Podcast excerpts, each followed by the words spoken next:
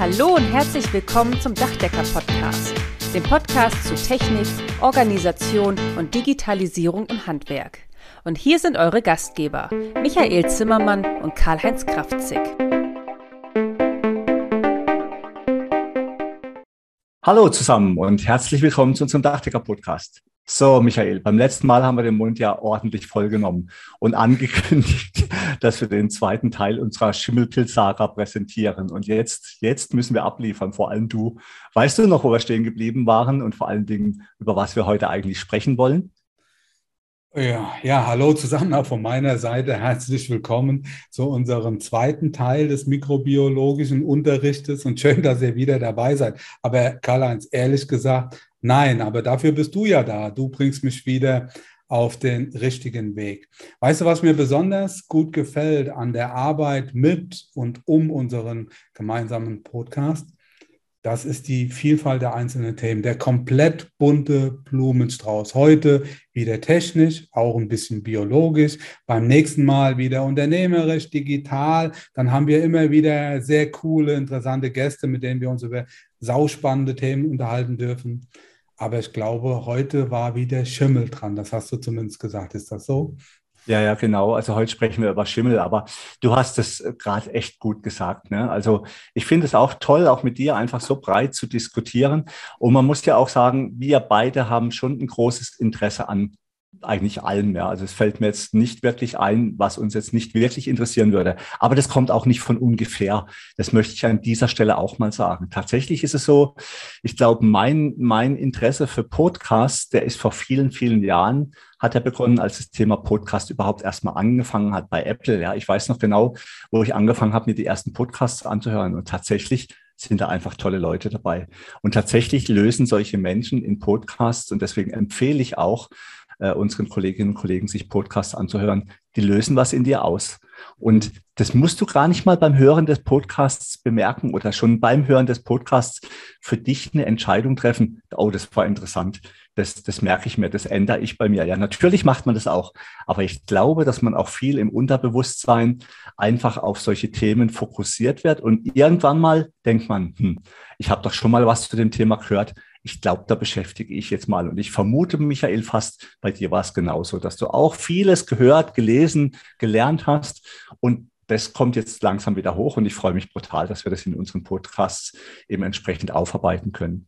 Ja. Beim letzten Mal haben wir uns ja über die Basics unterhalten, also was genau ist Schimmel, wie entsteht er in unseren Wohnungen, aber auch einen geschichtlichen, fast schon spektakulären Abriss haben wir gegeben. Wer den Podcast nicht gehört hat, der sollte sich den unbedingt nochmal anhören. Wir verlinken die vorherige Folge auf jeden Fall nochmal in unseren Show Notes. Heute wollen wir aber etwas mehr in die Praxis einsteigen und ich würde mich gerne mit dir über den Neubau, aber auch über die Sanierung unterhalten. In einer Fachzeitschrift habe ich gelesen, dass fast jeder dritte Neubau Schimmelpilzprobleme hat. Das ist ja grauenvoll, ja. Wir haben hier bei uns ein Museum in Freiburg, da sind sie am dritten Bauabschnitt und der erste Bauabschnitt, da fängt man jetzt gerade wieder von vorne an, weil alles verschimmelt ist, ja. Und bei energetischen Sanierungen ist es auch nicht viel besser. Auch das ist aber eher ein neuzeitliches Problem, oder wie siehst du das? Ja, das ist, das ist so. Das muss man ganz klar sagen. Ähm, das ist ein neuzeitliches Problem. Und wenn du sagst, jeder dritte, ich glaube, die Dunkelziffer ist sehr, sehr hoch. Gerade der Neubau ist sehr stark gefährdet. Es geht auch wieder los, wird kälter, es beginnt die Schimmelpilzzeit. Das ist was wie die, für die Wiedervorlage. Und früher war es ja in der Tat so, als wir ja noch imprägniertes, nasses Holz eingebaut haben, muss man ganz ehrlich sagen, da hatten wir auch Schimmelpilzprobleme, aber da war es in der Tat sehr oft so, dass es für den Schimmel dann auch teilweise viel zu feucht war. Irgendwann war es dann eingebaut, der Schimmelpilz ist dann ein Stück weit ausgetrocknet, hat dann aber auch keinen mehr interessiert, weil er auch ja eingepackt war. Aber es ist in der Tat so, ja, ähm, es geht jetzt wieder los, die Schimmelpilzzeit beginnt und für die Sachverständige, aber auch für uns Unternehmer wird es wieder sehr, sehr spannend. Ja, das stimmt. Also das Thema wird uns nie verlassen. Also wenn man in unseren Bereichen tätig ist, wird man immer wieder damit zu tun haben. Und dann ist es auch gut, wenn man gut darauf vorbereitet ist. Denn ganz, ganz schnell beginnt es immer mit Schuldzuweisung. Denn die Verursacher sind in der Regel ja nicht die Geschädigten. Oder wie siehst du das? Und was genau passiert denn auf unseren Neubaustellen? Du hast vollkommen recht, Karl-Heinz. Lass uns das mal etwas aufdröseln. Wir bauen mittlerweile sehr dichte Gebäude und das fängt auch schon direkt im Neubaustadium an. Die Bauzeiten werden auch immer schneller. Wusstest du übrigens, dass es früher Trockenwohner gab? Ja, das war ein richtiger Beruf. Nachdem die Herrschaftshäuser errichtet wurden, und das war dann in der Regel ein sehr langer Zeitraum im Vergleich zu heute, da wurden die Trockenwohner reingeschickt und die haben dann in eins bis zwei Jahren haben die das Haus trocken gewohnt. Nach zwei Jahren sind sie dann mit Rheuma und Gischt auf allen Vieren rausgekrabbelt. Das ist so ein Bild, das sich da bei mir dann gezeichnet hat. Und die Herrschaften hatten dann ein optimales Wohnklima vorbereitet bekommen. Wieso guckst du jetzt so? Ich kann mir jetzt schon vorstellen, was du denkst, wer jetzt von uns wer sein könnte hier in dieser Konstellation. Pass bloß auf. Ja, ja, ja. Also ich finde es spannend, ja, weil ich, ich, ich meine mich zu erinnern, dass ich tatsächlich den Begriff des Trockenwohners schon mal gehört habe, aber wenn du es jetzt nicht gesagt hättest, wäre es mir völlig entfallen gewesen. Ja, also du bist ja ein toller Geschichtenerzähler, finde ich echt toll. Ja, also ich muss mal, ich muss mal deine Kinder fragen, ob du die Märchen auch immer genauso toll erzählt hast. Äh, aber wie beim letzten Mal, das stimmt natürlich alles. Und wie gesagt, es kommt mir auch sehr bekannt vor. Wir bauen schneller, wir bauen dichter und wir haben keine Trockenwohner. Habe ich sonst noch was vergessen? Ja klar, dass früher alles besser war. Ich glaube, da waren wir uns ja einig. Naja, nein, Spaß beiseite. Auch wir Dachdecker, wir tragen zum dichteren Neubau bei. Also ja, früher haben wir Unterspannbahnen mit Durchhang, mit loser Überdeckung, mit Abstand zum First verlegt. Die gute alte Tragofol, die Dagen SPF, ältere Kollegen und Kollegen können sich vielleicht noch daran erinnern, das waren die Unterspannbahnen der älteren Generation, die waren nicht diffusionsoffen, die waren für belüftete Stahldachkonstruktionen. Heute haben wir Unterdeckbahnen, Unterdeckplatten, die sind hochdiffusionsoffen, die werden verklebt, die werden verfalzt, die sind schon mal ein Stück weit ja winddicht und dann wird der First geschlossen und schon ist der Neubau viel, viel dichter. Dann kommen die dreifach verglasten Fenster rein. Vorher werden die Leibungen vorgeputzt. Die Fenster werden nach Rahl luftdicht eingebaut und schon ist die Hütte, ist der Neubau viel, viel luftdichter als manch bewohnter Altbau. Dann kommen Putz, Estrich rein. Die Luftfeuchtigkeit steigt auf weit über 80, 90 Prozent. Sehr oft ist dann in dem Stadion noch keine Wärmedämmung und keine Dampfbremse eingebaut, so dass der Dachstuhl, die Holzfaser-Unterdeckplatten komplett ungeschützt der Luftfeuchtigkeit ausgesetzt sind. Und schon geht's los. Die Anschuldigungen, wir hätten viel zu nasses Holz eingebaut. Ich habe noch nie erlebt, dass ein Stück Holz in der Lage ist, einen kompletten Neubau aufzufeuchten. Umgekehrt funktioniert das aber sehr, sehr gut. Das zeigt auch die Praxis. Gemäß der DIN 68800 müssen wir trockenes Holz einbauen. Das heißt also, die Holzfeuchte, die Einbaufeuchte darf maximal 20 Prozent betragen. Und das ist auch in der Regel so. Meist ist das Holz sogar noch ein Stück weit trockener. Auch wenn es mal kurz drauf regnet oder wenn es während des Transportes mal drauf regnet, das ist überhaupt kein Problem, denn das ist nur eine Oberflächenfeuchte. Das ist nicht vergleichbar mit der Baufeuchte. Da habe ich also schon Feuchtigkeiten, Holzfeuchten von weit über 50, 60 und noch mehr Prozent gemessen. Das Problem liegt dann aber nicht an dem Holz, sondern an der fehlenden Dokumentation. Also nach meinem Dafürhalten ist direkt nach dem Einbau ein holzfeuchte Messprotokoll zu führen, verschiedene stichprobenartige Messungen durchzuführen, die zu dokumentieren, den Bauherrn darüber zu informieren, was man gemacht hat, dass man alles dazu beigetragen hat, dass der Bau funktioniert, dass man trockenes Holz eingebaut hat. Ja, aber jetzt auch, was rein feuchte technisch mit seinem Neubau noch alles passiert und dass wir jetzt nicht mehr in der Lage sind, dafür zu sorgen, dass das Holz auch trocken bleibt. Also informieren, nicht verunsichern. Kurzes Anschreiben, sehr gerne auch werbemäßig verpackt. Du hast ja gesagt, wir oder wir werden noch ein ein Messprotokoll verlinken mit in den Show Notes. Also wie gesagt, kurzes Anschreiben dazu und dann ab die Post. Also alles das, was wir von einem guten Berater, eigentlich Bauleiter, Architekten erwarten sollten, das können wir machen. Wir bilden Allianzen, wir informieren unsere Kunden und sorgen dafür, dass kein ja, Feuchtigkeitsschaden entsteht. Ja, das, das ist so, ja. Und ähm, wir werden mal so ein holzfeuchte Messprotokoll und ein Anschreiben in unseren Shownotes verlinken, weil das ist wirklich sehr, sehr wichtig. Und äh, ich bin auch dankbar, Michael, dass du das zur Verfügung stellst. Das ist der richtige Zeitpunkt, um Allianzen zu bilden. Machst du das eigentlich immer so, Michael? Karl-Heinz, also ganz ehrlich, du bringst mich hier in Situationen. Anspruch und Wirklichkeit, du kennst das doch, oder?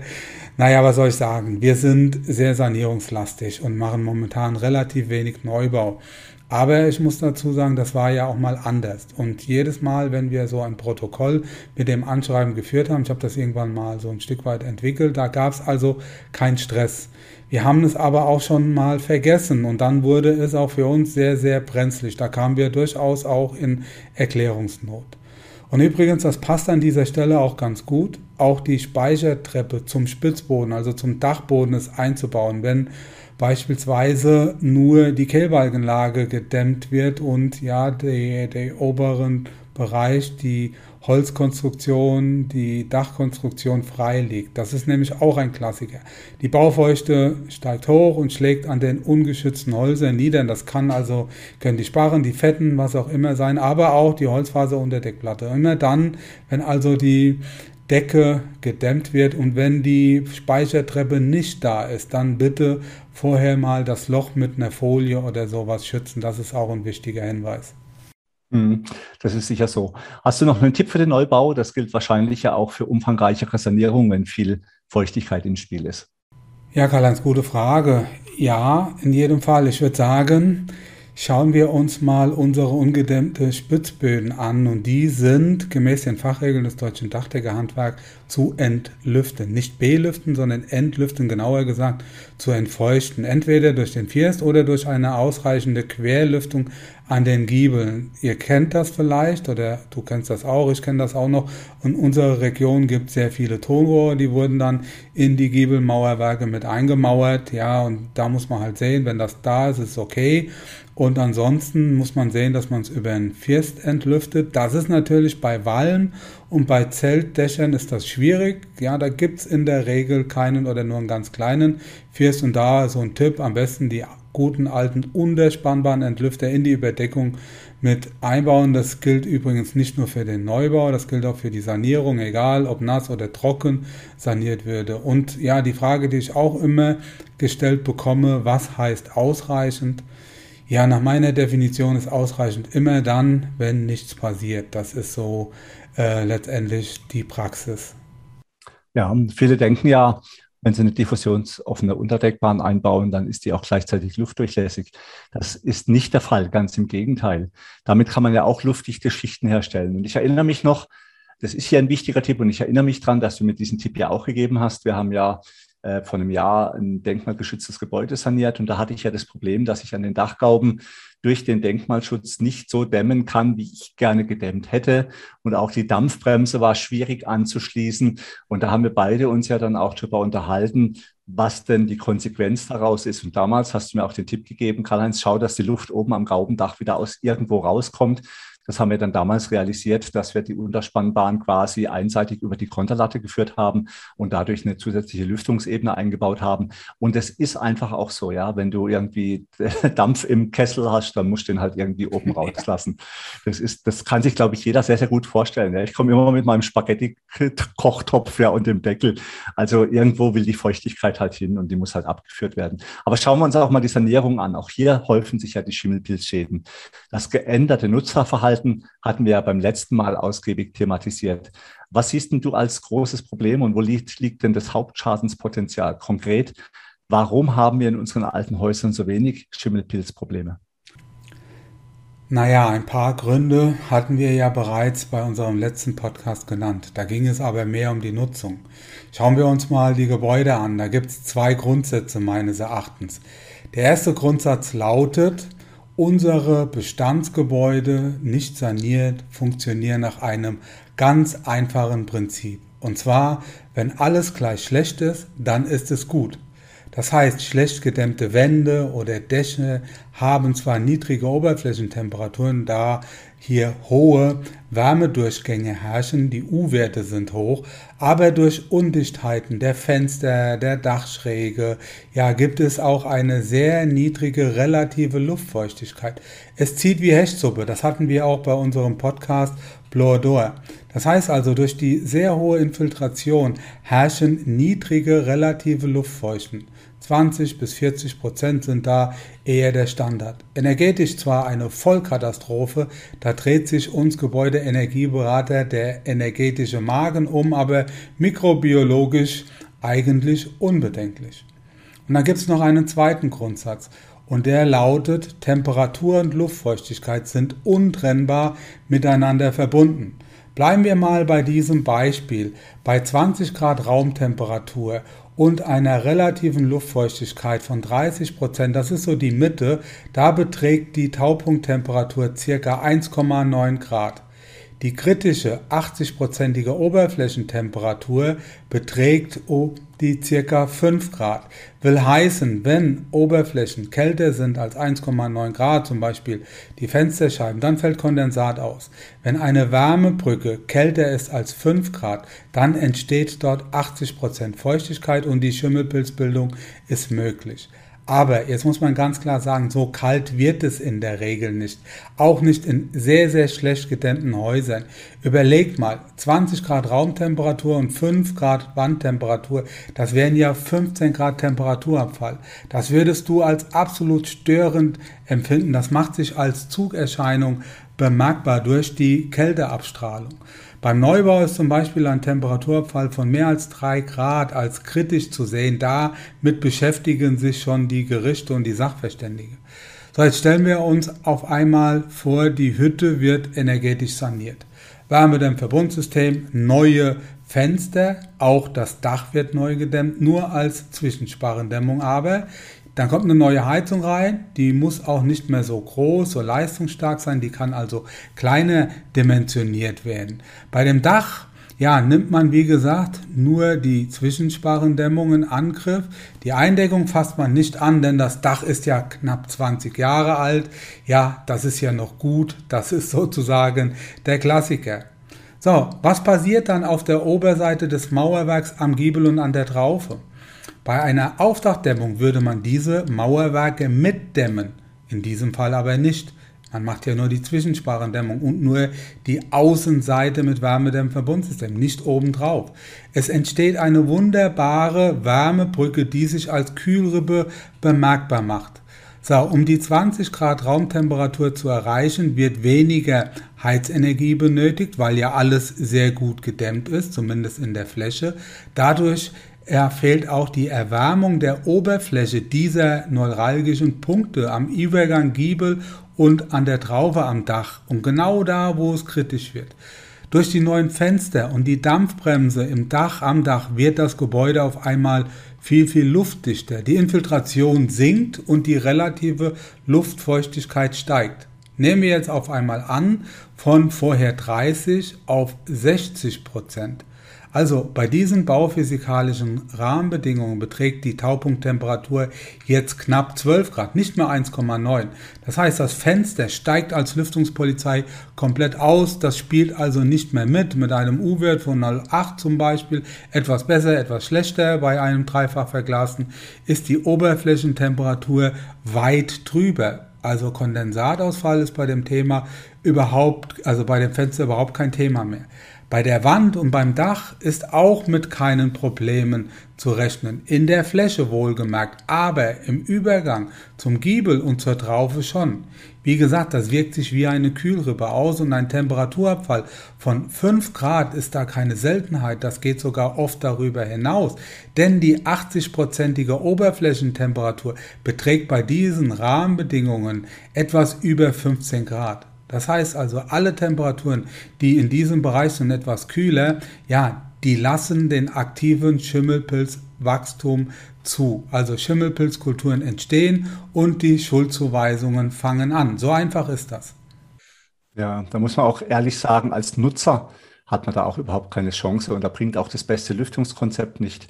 Und wir hatten es ja mal in unserem Podcast äh, NF und Denkmalschutz, den ich auch nochmal sehr empfehle, weil der auch ein bisschen oder sehr gut zu dem Thema passt. Mich ärgert es so, wenn ich mit der, mit der Denkmalschutzbehörde um Zentimeter Dacherhöhung rumstreiten muss, ja, und die mich zwingen, irgendwie in Sparrengefach mit 12, 14 Zentimeter zu dämmen, was ja theoretisch machbar ist. Und ich habe überhaupt keine Chance, die Giebelmauern zu überdämmen. Da wäre es mir doch viel, viel lieber, wenn das Denkmalschutzamt sagt, ja, okay, komm, wir packen die Sparren noch vier, sechs Zentimeter oben drauf dann hast du die Chance, auch noch die Giebelwand zu dämmen. Und dann kannst du, wenn du schon irgendwie nur im Bereich Zwischensprachendämmung unterwegs bist, wenigstens auch noch die kritischen Übergangsbereiche abdämmen. Aber keine Diskussion. Da lässt sich das Denkmalschutzamt nicht drauf ein. Und das finde ich schon dann extrem schwierig, weil, sind wir doch mal ehrlich, ich meine, diese denkmalgeschützten Gebäude, früher war es, wir haben es ja im vorherigen Teil auch schon gesagt, da waren die Dachspeicher einfach unbenutzt. Ja? Und jetzt mhm. werden diese denkmalgeschützten Gebäude bis in den letzten kleinen Zipfel ausgebaut mit allen Folgen, die sich daraus ergeben. Und wenn du dann von außen auch noch gezwungen bist, äh, einfach nicht das ausführen zu können, was du gerne machen würdest, dann finde ich das schon extrem kritisch. Deshalb sagst du ja auch immer zu Recht, ein guter Wärmeschutz ist ein guter Feuchteschutz. Genau, Karl-Heinz, so ist es. Als Energieberater denken wir beide ja in Energieverlust pro Kilowattstunde. Als Sachverständiger denke ich aber auch in Oberflächentemperatur Grad Celsius. Und der Mindestwärmeschutz nach der DIN 4108, der soll dafür sorgen, dass wir an jeder Stelle die Wärmeverluste so eindämmen, dass die kritische Oberflächenfeuchte von 80 Prozent nicht überschritten wird. Da ist alles ausgelegt. Deshalb auch die 60 mm Wärmedämmung, Wärmeleitzahl 0,04 auf und innerhalb der Attika oder sonstigen Wärmebrücken, die 25 mm in den Fensterleibungen, das gilt übrigens auch für Dachfenster deshalb auch optimalerweise immer die Wärmedämmrahmen der Hersteller verwenden. Die wechseln ein bisschen breiter machen, dass wir die auch seitlich reinbekommen. Gerade bei dreifach verglasten Dachfenstern ist das sehr, sehr wichtig. Ich kann mich auch noch erinnern, in meiner Ausbildung in der Meisterschule, aber vorher noch in der Berufsschule, da haben wir immer die Taupunkttemperatur fixiert, also bei unseren normativen Randbedingungen. Das sind die 20 Grad Raumtemperatur, 50 Prozent Luftfeuchtigkeit. Da waren das immer die 9 Grad, 9,3 Grad genau ähm, Oberflächentemperatur, die dann in dem Fall kondensatbehaftet sind, weil Kondensat immer entsteht, entsteht immer dann, wenn sich die Oberflächentemperaturen weit unter die Lufttemperaturen absenken. Das hängt auch mit der Luftfeuchtigkeit zusammen und bei 50 Prozent, 20 Grad sind das dann die 9,3 Grad. Mittlerweile weiß man, dass das schon viel zu spät ist. Wir müssen verhindern, dass wir keine 80 Prozent Feuchtigkeit haben und das sind dann die 12,6 Grad, die wir nach der Norm, nach dem Mindestwärmeschutz nicht unterschreiten dürfen. Also nochmal an dieser Stelle diese Botschaft. Hm, das ist schon sehr, sehr wichtig. Ich sage immer zu unseren Mitarbeitern, zwei Dinge. Also wenn wir über Dampfbremsen und Dampfsperren reden, sage ich, das muss sauber angeklebt sein. Stellt euch einfach vor, ihr blastet Luft in den Luftballon. Da wollt ihr auch nicht, dass der drei, vier Löcher hat. Ja, das macht einfach keinen Sinn. Und genauso ist es mit der Wärmedämmung. Ich sage, wenn euch im Winter kalt ist, dann zieht ihr eine Jacke über euch drüber. Und dann wollt ihr jetzt auch nicht irgendwelche Stellen haben, wo Löcher ist, weil dann friert es euch an der Stelle auch. Ich glaube, wenn man so ein bisschen drüber nachdenkt, und du hast echt zwei wichtige Punkte gesagt, diese 60 Millimeter Wärmedämmung äh, auf Artiken und 25 Millimeter in den Fensterleibungen mit ganz wenig mehr mehr Einsatz kannst du die Situation dramatisch verbessern. Und ich glaube, das ist es wirklich, auf das es drauf ankommt. Und wie gesagt, ich habe es gerade schon mal erwähnt, hier nochmal den Podcast zu Sanierung und Denkmalschutz anhören, aber auch in dem letzten Podcast mit Blauer Dor äh, kann man nochmal reinhören, denn da haben wir das Thema Lüftungskonzept und die 1946-6 auch gehabt. Ihr erinnert euch, Lüftungskonzepte nach einer Dachsanierung? Ja, nein, vielleicht. Aber nochmal zurück zur Sache. Was tun, wenn ein Schimmelpilzschaden entstanden ist? Darüber haben wir bislang noch nicht gesprochen. Wie wird saniert?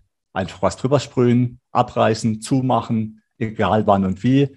Gibt es Regeln und wenn ja, welche? Also mir wird regelmäßig ganz Angst und Bange, wenn ich mhm. drüber nachdenke, wie ich solche Dinge saniere.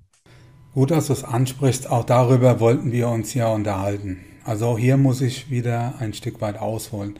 Als ich mich damals mit Schimmelpilz, Schimmelpilzschäden beschäftigt habe, wurde mir relativ schnell klar, es gibt hier kein Schwarz und kein Weiß, es gibt die unterschiedlichsten Grautöne, es gibt keine messerscharfe Abgrenzung, es gibt keine eindeutigen Regelwerke, keine sogenannte allgemein anerkannte Regeln der Technik, so wie wir sie in unserem Dachdeckerhandwerk kennen. Ja, die Mindestüberdeckung, Mindestanschlusshöhe, Mindestbefestigung und so weiter. Wenn du diese Mindestanforderungen nicht einhältst, dann hast du einen Fehler gemacht. Punkt Ende aus. Kannst du einfach in den Fachregeln nachlesen, gibt es keine zwei Meinungen.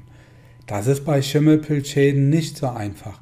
Es gibt die unterschiedlichsten Interessensgruppen, es gibt die unterschiedlichsten verschiedensten Fachbereiche und auch deshalb unterschiedliche verschiedene Regelwerke. Da hast du zum Teil die Wissenschaftler, du hast die Mikrobiologen, du hast die Sanierer, du hast die Sachverständige, du hast die Juristen, die sich exklusiv mit diesem Thema beschäftigen, mit Schimmelpilzschäden. Gibt es auch ein paar ausgewiesene Spezialisten, du hast die Verarbeiter, du hast sehr viel Literatur und du hast auch sehr viel Regelwerke. Man kann aber durchaus sagen, und soweit würde ich auch an dieser Stelle jetzt gehen, dass der Schimmelpilz-Sanierungsleitfaden des Umweltbundesamts ein durchaus ernstzunehmendes Regelwerk ist. Also ich würde es zumindest als Stand der Technik vielleicht sogar noch ein Stück mehr bezeichnen. Das ist für mich auch in vielen Bereichen meine Bewertungsmatrix. Und eine wichtige Aussage aus dem UBA-Regelwerk ist es, dass der mikrobielle Befall aus hygienischen Vorsorgegründen zu entfernen ist. Nicht aus gesundheitlichen, sondern aus hygienischen Vorsorgegründen. Und es geht auch immer darum, dass Schimmelpilzwachstum entstanden ist. Das alleinige Vorhandensein von irgendwelchen Schimmelpilzsporen, das kann man nicht verhindern. Aber es geht darum, dass die aktive Schimmelpilzzüchtung nicht erlaubt ist. Es darf sich also kein Myzel bilden. Das heißt also, es geht auch immer darum, den Befall zu entfernen. Wenn Schimmelpilzbefall entstanden ist, dann geht es darum, dass der entfernt wird, nicht desinfiziert wird, weil das ist keine Schimmelpilzsanierung. Es geht also durchaus auch so, dass man eine Sanierung ohne irgendeine Desinfektion, das sollte auch der Standard sein, durchführt. Das heißt also, Tapeten, Gipskartonplatten, die sind grundsätzlich zu entfernen. Putz genauso, entweder abfräsen oder abschlagen. Holz kann man auch sehr gut behandeln, Holzwerkstoffe, ja zum Beispiel durch Abhobeln, durch Abfräsen. Also wir reden ja von Eindringtiefen, die sind ja Minimalbereich 1 bis 2 Millimeter. Es gibt übrigens auch eine Bewertungsmatrix für die ja, Materialbeschädigungen durch Schimmelpilz. Und da hat das UBA schon vor langer, langer Zeit drei Kategorien gebildet. Die erste Kategorie, also Kategorie 1, die handelt einen ganz kleinen Schimmelpilzschaden ab, unter 20 Quadratzentimeter. Das könnte zum Beispiel die Silikonfuge sein. Hier gibt es keine besonderen Anforderungen. Das kann der Nutzer auch selbst wegmachen, wenn er einigermaßen geradeaus denken und gucken kann. Also mit sowas beschäftigen wir uns nicht. Dann gibt es die Kategorie 2. Das sind die sogenannten mittleren Schäden bis 0,5 Quadratmeter und immer dann, wenn auch keine tieferen Schichten beschädigt sind. Klassiker sind hierbei die Wärmebrücke, ja, die Innenecke, äh, die Außenecke bei Gebäuden, Fensterleibung und so weiter. Also für die Sanierung dieses Schadens ist in der Regel eine klassische handwerkliche Ausbildung ausreichend. Also ein Dachdecker, Zimmerer, Maler, Verputzer, ja, Stuckateur was es da all gibt, all diejenigen, die auch Arbeitsschutz in ihrer Ausbildung hatten, die können das durchaus ohne großartige Probleme wegmachen. Aber hier halt auch ein bisschen anders mit umgehen, als wir es sonst gewöhnt sind. Hier wird also die Tapete, hier wird die nicht einfach hinter sich geschmissen, sondern direkt, die wird vorher ein bisschen feucht gehalten, möglichst wenig Sporenfreisetzung und dann direkt in den Sack gesteckt und und und. Also ein bisschen umsichtiger arbeiten, vielleicht ein bisschen entgegen dem normalen Abbruchverhalten. Das muss man ganz klar sagen. Dann gibt es aber die Kategorie 3 und die das ist die wichtige. Die beschäftigt sich mit den großen Schäden. Das sind in der Regel die Schäden über 0,5 Quadratmeter und auch tiefere Schichten können dabei betroffen sein. Hier sagt das UBA ganz klar und stringent, die Freisetzung von Schimmelpilzsporen muss unbedingt sofort unterbunden werden und die Ursache des Schadens ist unverzüglich festzustellen und dann auch zu beseitigen. Die Sanierungen sind durch eine Fachfirma auszuführen, wie auch immer die Qualifikation aussehen soll. Da gibt es auch unterschiedlichste Meinungen, aber es gibt durchaus auch Sanierungsfachfirmen, die sollte man damit auch beauftragen. Und diese Bewertungsmatrix sind relativ ja beständig. Die gibt es schon seit längerer Zeit und die sind auch gut so. Ja, das heißt also Kategorie 3, das ist dann der klassische Neubau, ja, Schaden, die erhöhte Baufeuchte, aber auch ein Havarieschaden entstanden durch eine Undichtheit von außen oder auch eine Undichtheit innerhalb des Gebäudes durch Wasser, Abwasser. So diese Klassiker, die beschäftigen sich dann mit der Kategorie 3. Wie gesagt, die Materialbewertungsmatrix gibt es schon lang, aber neu sind die sogenannten Nutzungsklassen. Du hast die ja beim letzten Mal schon angekündigt bei unserem ersten Podcast. Und zwar gibt es Nutzungsklassen von 1 bis 4.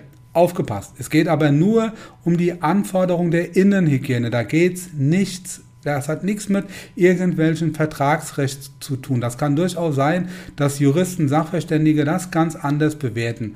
Hier hat man aber mal gesagt, okay, wie ist aus hygienischer Sicht jetzt so ein Gebäude äh, einzuordnen, welche Nutzungsklasse können sich daraus entwickeln. Das ist auch, finde ich, gut gemacht. Die Nutzungsklasse 1 spielt für uns keine Rolle. Hier geht es um Räume mit einem sehr hohen Anspruch an die Hygiene. Das sind die Krankenhäuser. Das sind keine normalen Wohnräume. Die fallen komplett für uns jetzt mal aus der Bewertung raus. Aber bei der Nutzungsklasse 2, da geht es um den normalen Wohnraum, den normalen Innenraum. Und darauf bezieht sich auch äh, dieser Sanierungsleitfaden. Da geht es aber auch nicht nur um die Innenräume, sondern um alle Nebenräume, die über diese Wohnung, über das Haus zugänglich sind. Da sind auch die Keller oder die Dachböden, wenn man die über die Wohnung, über das Haus begehen kann. Zum Beispiel, wenn innerhalb des Hauses, innerhalb der Wohnung der Keller auf Abgang drin ist oder wenn die Speichertreppe im Wohnzimmer oder im Flur ist. Dann gelten auch für die Nebenräume die gleichen hygienischen Anforderungen an die Sanierung wie für die eigentliche Wohnung. Das ist dann die Standardanforderung. Dann gibt es eine Nutzungsklasse 3 und hier gelten reduzierte Anforderungen an die Sanierung, auch an die Innenraumhygiene, auch in Bezug auf die Dringlichkeit der Sanierung. Das sind dann Kellerräume oder Dachböden, die nicht über die Wohnung zugänglich sind. Ja, also zum Beispiel, wenn der Keller auf Abgang über das Treppenhaus oder auch der Dachboden über das Treppenhaus zugänglich ist, nicht über die Wohnung. Das sind dann im Prinzip Nutzungsklasse 3, reduzierte Anforderungen in Bezug auf die Sanierungsdringlichkeit, aber auch an die Sanierungsqualität. Und sehr interessant, ja, das ist die Nutzungsklasse 4. Und da sind abgestufte Maßnahmen möglich. Also hier geht es um den verschimmelten Dachstuhl. Ja, wenn zum Beispiel durch Havarie, durch Neubaufeuchte Feuchtigkeit an der Dachkonstruktion entstanden sind, an den Sparren, an den Unterdeckplatten und diese, diese Dachkonstruktion ist nach innen luftdicht abgeschlossen, beispielsweise mit einer Luftdichtheitsschicht nach der 4108 Teil 7, dann kann aus rein hygienetechnischer Betrachtung nach dem UBA-Leitfaden der Befall verbleiben, wenn wie gesagt, nach innen luftdicht ist und wenn es trocken ist und keine Feuchtigkeit nachkommt. Nochmal, hier geht es nicht darum, dass man das vertragsrechtlich betrachtet, sondern hier geht es nur darum, wie sieht es hygienetechnisch aus. Rein juristisch kann eine Bewertung ganz anders aussehen, je nachdem, was man auch vereinbart hat. Es gibt aber viele Dächer, und das kann ich aus eigener Erfahrung sagen, die sind aufgrund kleinster Schimmelpilzschäden, sind die unter den Hammer gekommen, die mussten zurückgebaut werden. Da gibt es auch sehr, sehr interessante Urteile, auch bis zum Bundesgerichtshof. Könnt ihr euch gerne mal anschauen. Also ich finde, gerade die Nutzungsklasse 4 sehr interessant. Man darf aber eins nicht vergessen, gerade so in der Sanierung, wenn wir auch jedes Jahr mit Tauwasser rechnen müssen, zum Beispiel, ja, wenn wir unter diese kritischen Obergrenzen kommen, unter, sagen wir mal, 0,5 Kilo pro Quadratmeter und Jahr und die Trocknungsreserve auch vorhanden ist, dann ist eine Auffeuchtung ja jedes Jahr wieder aufs Neue vorhanden. Dann würde ich das auch als kritisch betrachten, ja. Aber grundsätzlich ist es also so, aus hygienischer Sicht Nutzungsklasse 4 könnte theoretisch der Schimmelpilzschaden im Dach verbleiben, weil es ist dann auch nicht mehr der Innenraum. Wow, also wirklich ein spannendes Thema und auch sehr komplex und gar nicht trivial. Michael, ganz, ganz herzlichen Dank. Ich muss wirklich sagen, du hast das Thema Schimmel so umfangreich und mit so großer Tiefe aufbereitet. Also ich konnte diesmal auch im Podcast wirklich sehr, sehr viel von dir lernen. Vielen, vielen Dank.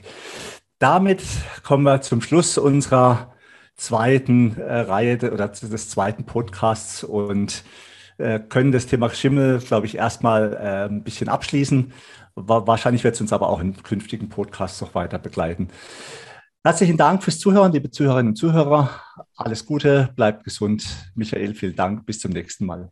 Ja, Karl-Heinz, auch von mir vielen Dank. Ja, hat Spaß gemacht. Also das war jetzt der zweite Teil unserer Schimmelpilz-Saga. Ein sehr, sehr spannendes Thema. Ich hoffe, wir konnten so ein Stück weit ja, Licht ins Dunkel bringen, den einen oder anderen da auch ein bisschen informieren. Es ist ein spannendes Thema. Wir konnten natürlich in den zwei Podcasts jetzt nicht alles mit reinnehmen, aber denke, wir haben das Wesentliche, hoffe ich zumindest, haben wir damit erschlagen. Ich wünsche euch ja für die Zukunft alles Gute, bleibt gesund, vor allen Dingen keine Schimmelpilz Chain. Ich freue mich auf den nächsten Podcast. Vielleicht wird der war wieder etwas digitaler, Karl-Heinz. Ja, das kann gut sein. Schauen wir mal, was wir machen können. Alles Gute da draußen. Bis bald. Tschüss. Macht's gut. Ciao. Tschüss. Damit sind wir nun am Ende vom heutigen Podcast. Wir wünschen euch viel Freude bei der Arbeit und dass auch in Zukunft alles optimal bedacht ist. Wenn euch der Podcast gefallen hat, freuen wir uns, wenn ihr ihn euren Freunden und Kollegen weiterempfehlt und auch in den sozialen Medien liked und teilt. Bis zum nächsten Mal, wir freuen uns auf euch. Euer Michael Zimmermann und Karl-Heinz Kraftzig.